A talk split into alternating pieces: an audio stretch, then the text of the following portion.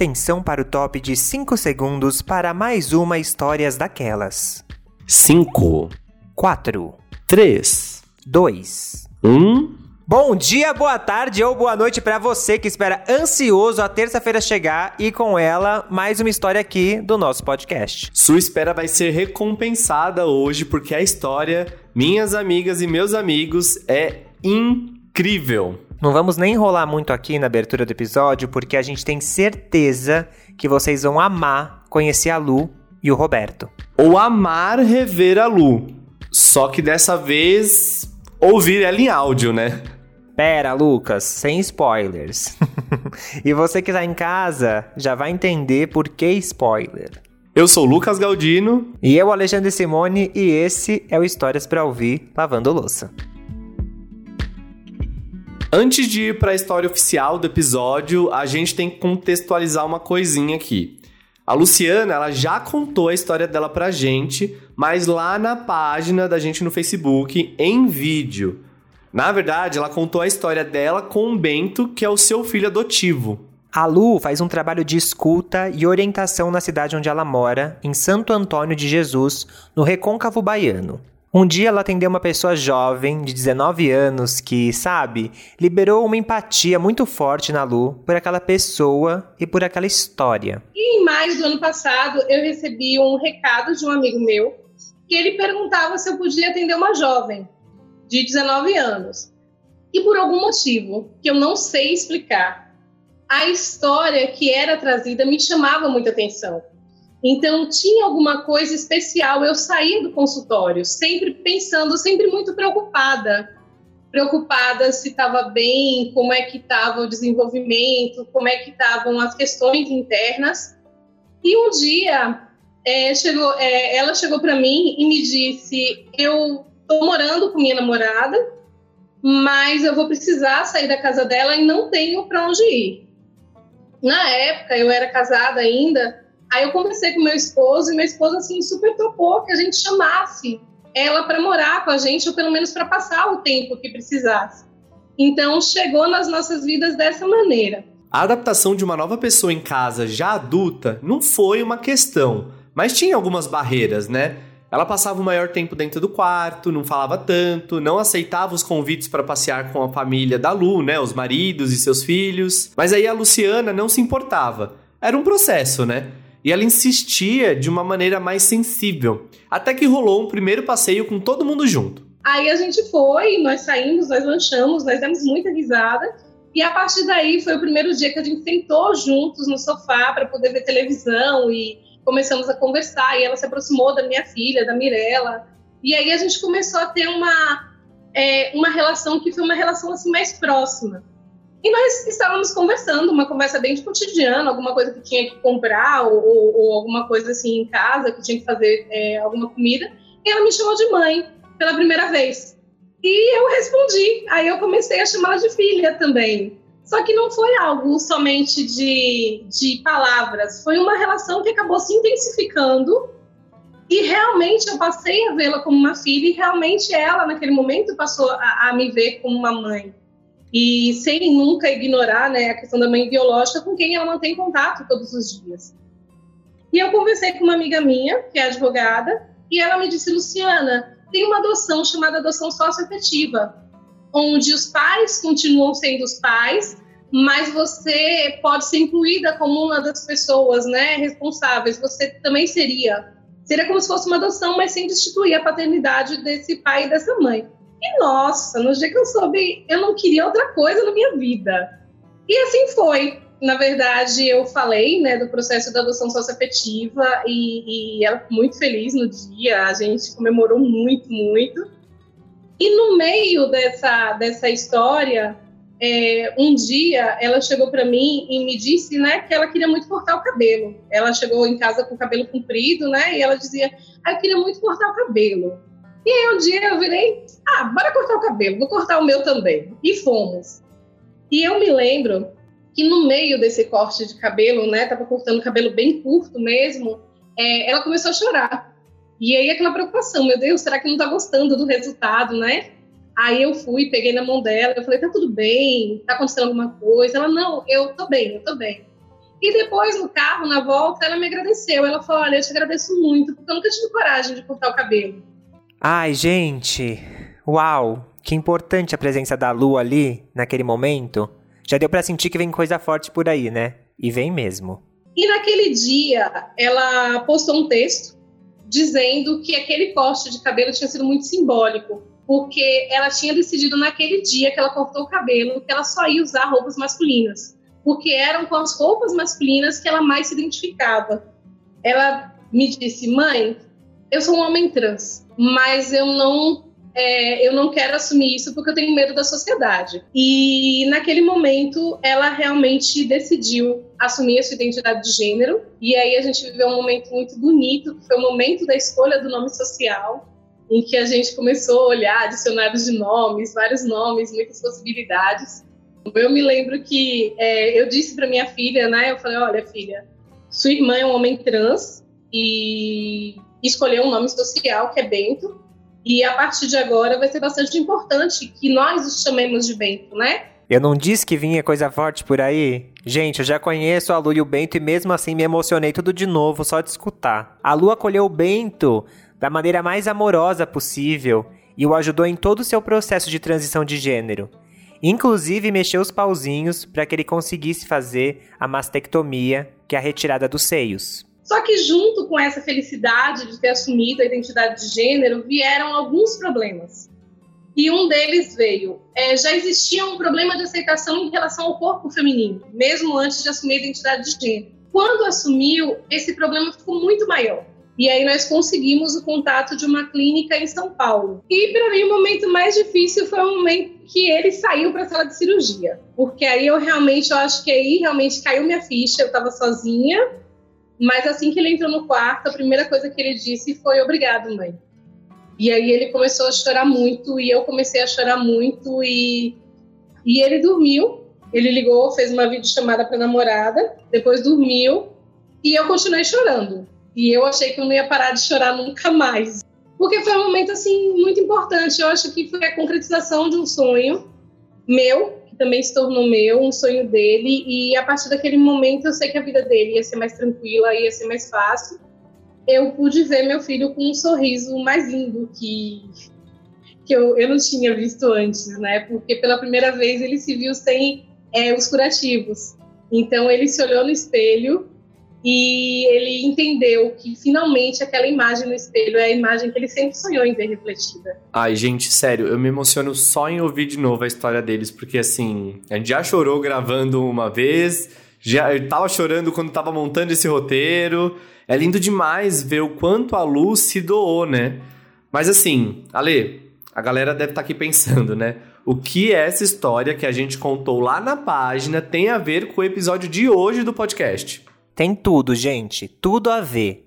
É porque a história que a gente quer contar aqui hoje só vai poder ser contada porque contamos a história da Lu e do Bento lá na página. Para vocês terem noção, o vídeo com a história deles foi publicado em abril de 2020. Foi bem no comecinho da pandemia, um dos primeiros vídeos que a gente fez durante esse ano por chamada de vídeo. E essa história, ela teve uma repercussão bem grande. Mais de meio milhão de pessoas já assistiram ao vídeo. E uma dessas pessoas foi o Cauê. Ele assistiu a história dos dois, se emocionou, mostrou o vídeo para alguns amigos dele, entre eles o Roberto, que logo adicionou a Lu no Facebook. Só que assim, a Lu é professora, trabalha com esse atendimento social, então ela tem muita gente adicionada.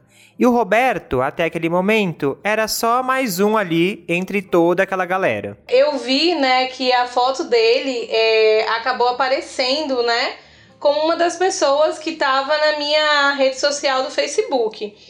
E eu lembro que eu olhava, né, para a foto dele, eu falava, gente, mas eu não conheço essa pessoa, né?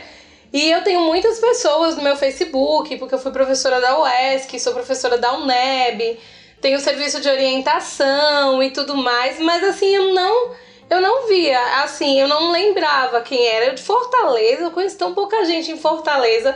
Aí eu pensei até que ele tinha feito alguma atividade, né? Participado de alguma atividade de extensão.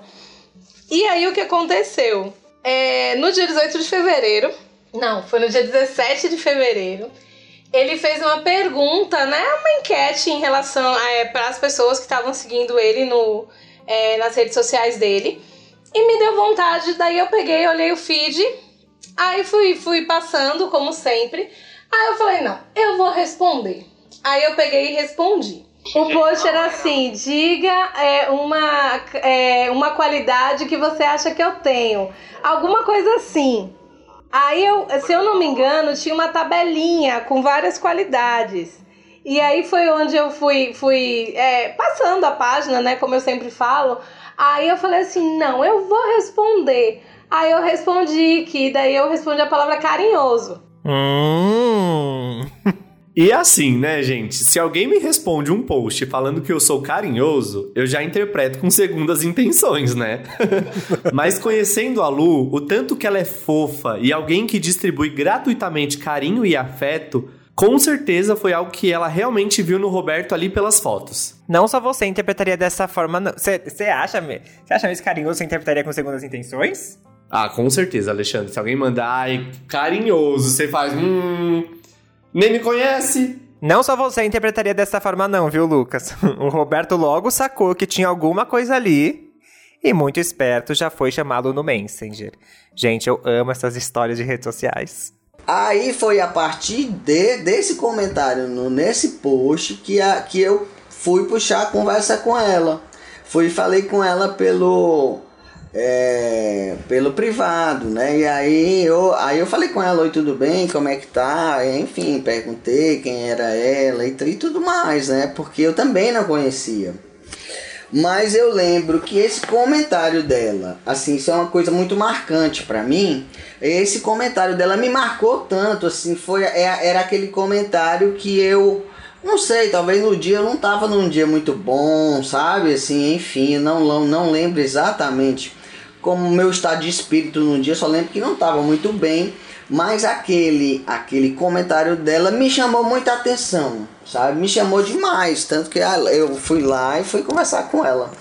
Então foi a partir disso, não foi, Lu? Foi, Lu. Foi. Agora vocês imaginam a loucura, né? Porque assim, é, eu tava em casa, já tava no meu quarto, já tava com roupa de dormir, já tava de pijama, com o cabelo todo bagunçado. E aí a gente foi conversando, conversando, conversando.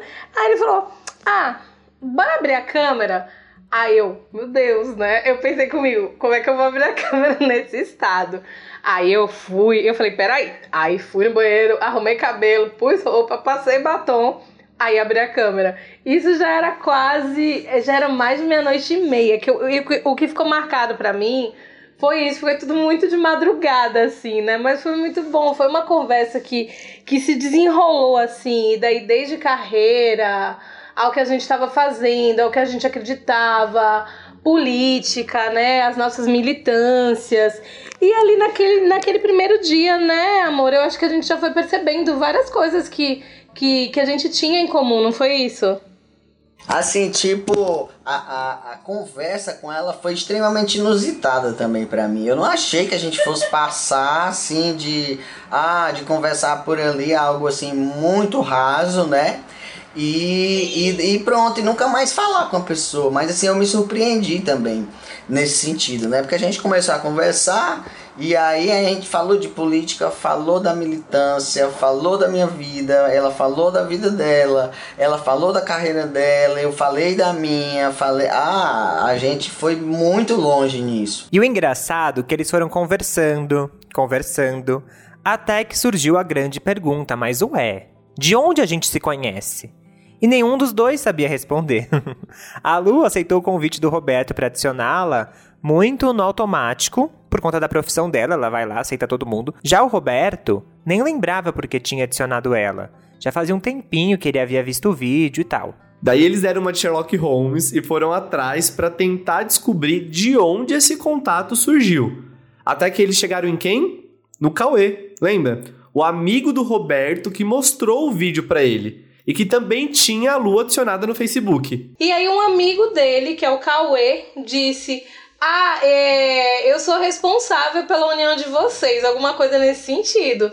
Porque ele, porque eu vi o vídeo do canal Terapia que você fez falando do Bento E eu achei a sua história assim fantástica. E aí eu adicionei, eu comecei a te seguir. E quando o Roberto viu que eu tava te seguindo, ele é meu amigo, ele começou a te seguir também. Aí a gente conseguiu, a gente achou, né, a resposta de como é que a gente tinha se encontrado na rede social, né? Como é que é, o que, que o universo tinha feito, como o universo tinha conspirado para que a gente pudesse se encontrar e tudo começou ali no vídeo do canal Terapia, porque se não existisse o vídeo do canal Terapia, o Cauê não haveria conhecido minha história e não estaria me seguindo, e logo o Roberto também não ia me seguir. Gente, quando eu soube dessa história, eu fiquei chocado. Vocês também estão? Que coisa mais maluca e mais incrível, eu amo esses encontros. E você lembra ali na fala do Roberto que ele disse que uma das conversas dos dois foi sobre militância? Então, tem mais, ó. Depois de viver tudo que a Lu viveu com o Bento, uma das bandeiras que ela levanta é em apoio à comunidade LGBTQIA. E não surpreende que o Roberto também estivesse envolvido na militância desse movimento, já que ele conheceu a Lu, num primeiro momento, por meio da história dela com o filho trans. E se você estiver perguntando por que ele tem essa afinidade, eis a resposta. É, é assim. É, assim, né? Eu, eu é, me autodeclaro né, uma pessoa transgênero, um homem transgênero. E assim, o que foi muito legal foi que assim, na nossa primeira conversa, né? Ele. Logo que a gente começou a conversar, daí ele virou pra mim e perguntou assim. Primeiro ele disse que ele era um homem trans. Eu não, eu não tinha visto isso nas redes sociais dele. Eu vi que tinha um símbolo, é, é um símbolo referente à comunidade LGBT, que é IAP+. Aí eu falei, ah, ele deve ser militante, alguma coisa, né? E aí ele virou pra mim e disse assim, ah, eu sou um, é, eu sou um homem trans. Aí ele perguntou assim, você já namorou com homem trans? Aí eu falei, não, dele, mas você deveria namorar. Aí eu já senti que alguma coisa poderia desenrolar daquela história. Muita gente pode ficar confusa com as denominações referentes à sexualidade, gênero, identidade e tudo mais. Mas é simples, gente, olha só. O Roberto é um homem trans, ou seja, ele se identifica com o gênero masculino. Essa é a identidade de gênero dele. Já sua orientação sexual é por quem ele se sente atraído emocionalmente e fisicamente, sexualmente. No caso dele, são mulheres, então ele é um homem trans heterossexual. Já a Lu é uma mulher cisgênero, que se identifica desde o nascimento com o gênero que lhe foi atribuído. E na questão afetiva sexual, ela se identifica como pansexual, que numa explicação bem simplista é a pessoa que se atrai por pessoas, independente da identidade de gênero, seja cis ou trans. Agora, voltando para a história. Olha só que sensacional, né? Os dois se conhecem por conta da história da Lu com o filho, o Bento, vão trocando mensagens ali pelo Facebook, passam pelo WhatsApp e. E o que será que vem depois, Lucas? Ale, desde o dia 18 de fevereiro desse ano, 2021, eles se falavam todo santo dia. Faltava agora oficializar um relacionamento, né? A gente praticamente conversou todos os dias até hoje. Hoje não, hoje a gente conversa sete, oito vezes por dia, né? Mas naquele começo a gente conversava é, uma, duas vezes por dia. E assim, eu, eu, eu tinha ainda uma. Embora ele tivesse falado isso inicialmente, é, sempre ficava assim meio no ar, né? Se a gente ia namorar ou não ia namorar. Aí eu lembro que mais ou menos em março ele falou para mim que estava pronto para viver uma, uma outra história, né? Começar um relacionamento. Que ele tinha saído também de uma outra relação em dezembro de 2020. E eu tinha terminado meu casamento em dezembro de 2019. Aí a gente falava sobre isso, sobre tentar, né, ficar junto de novo, recomeçar a nossa história e tudo mais mas ele nunca me dava muita certeza, né? Eu sempre ficava assim, meio. Eu tenho um melhor amigo, eu tenho que falar isso pra todo mundo, né? Todo mundo conhece que, que ouve minha história, sabe o nome do meu melhor amigo. Meu melhor amigo se chama Murivaldo. E aí eu ligava, eu conversava com o Beto, aí eu ligava Murivaldo, Murivaldo, eu acho que a gente tá namorando. Aí no outro dia eu ligava toda frustrada, eu acho que a gente não tá namorando, não. Aí ficava nesse ir e voltar, ir e voltar. Até mais ou menos julho, que eu fui ter mais certeza, né? que a gente que a gente tava numa relação e aí em agosto que ele, ele me ligou no dia que a gente fez seis meses inclusive naquele dia ele me ligou várias vezes querendo falar comigo mandava mensagem, eu dizia, amor, eu não posso, né? Eu tava em reunião, aquele dia foi um dia bem agitado. E aí de noite ele virou para mim e falou assim: "Não, eu decidi que eu vou assumir publicamente, né? Publicamente assim, via redes sociais, né? Que eu tô te namorando, né?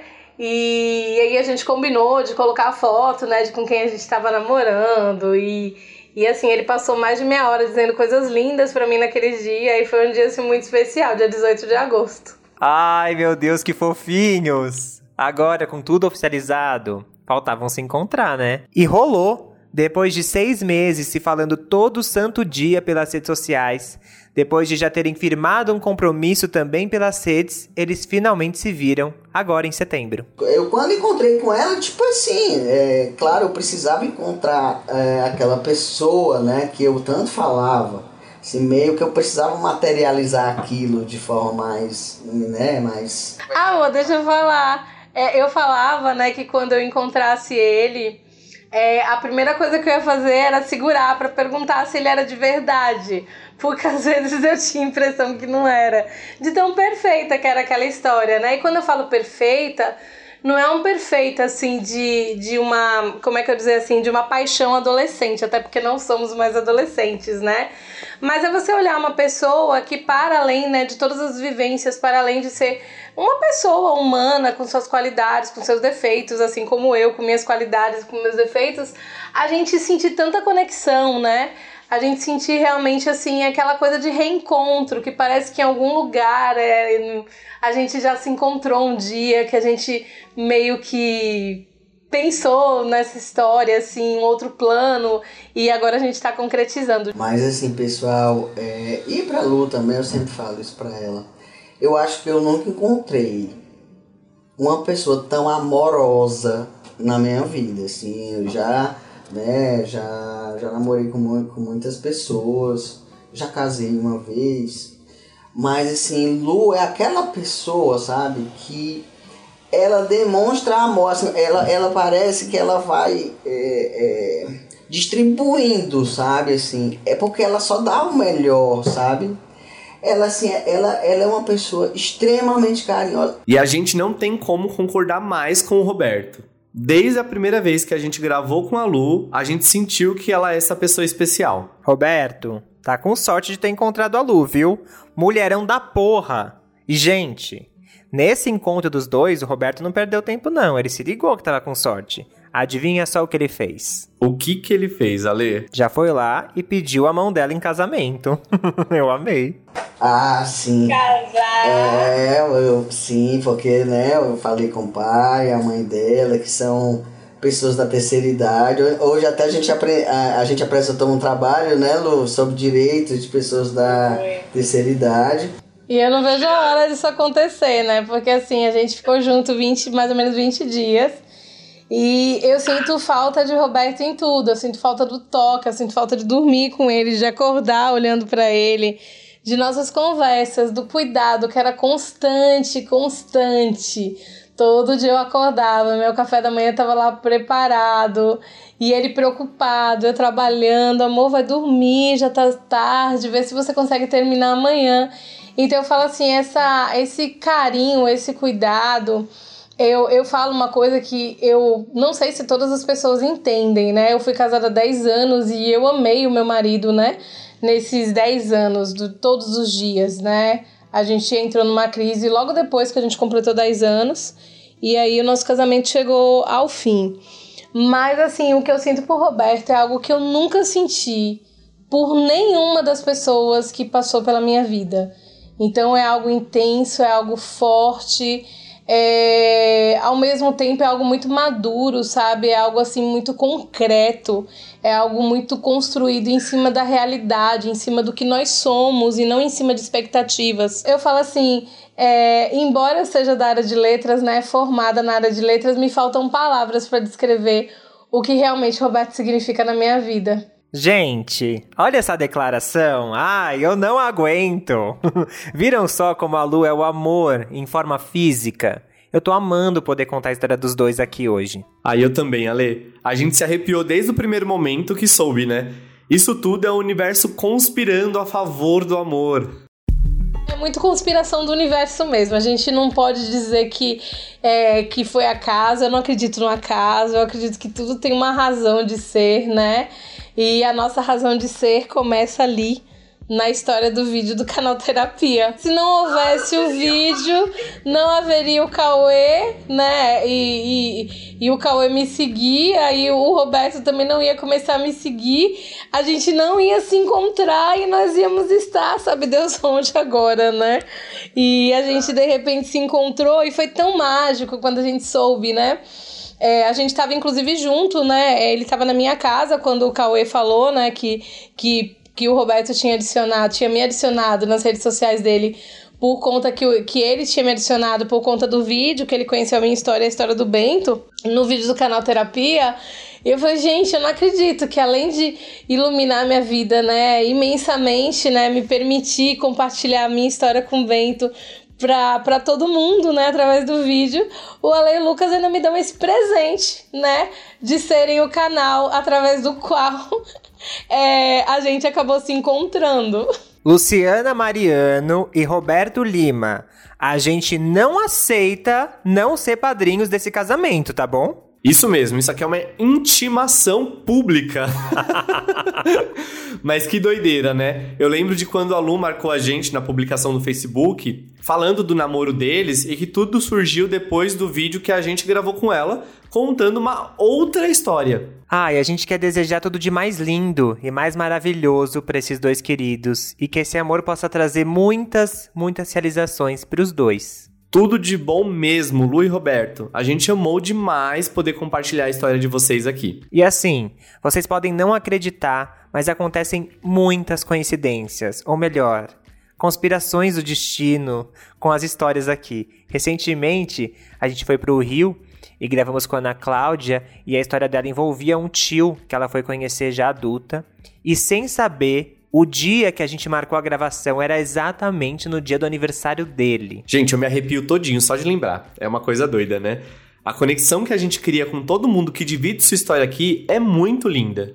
Linda demais. Essa conexão também se estende com quem tá ouvindo a gente.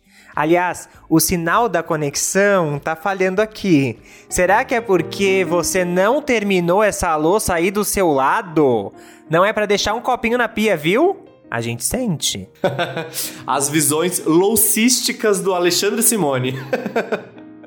Bom, gente, esse episódio vai ficando por aqui. A gente espera demais que vocês tenham amado, tanto quanto a gente, conhecer a história de amor desses dois seres iluminados. Viva o amor, né? Na terça, a gente está de volta com mais uma história para lá de emocionante, você já sabe. Para conhecer mais e mais histórias, é só procurar a gente em todas as redes sociais, arroba Histórias de Terapia. Ah, inclusive, dá para assistir a primeira história completinha da Lu e do seu filho, o Bento, lá no canal.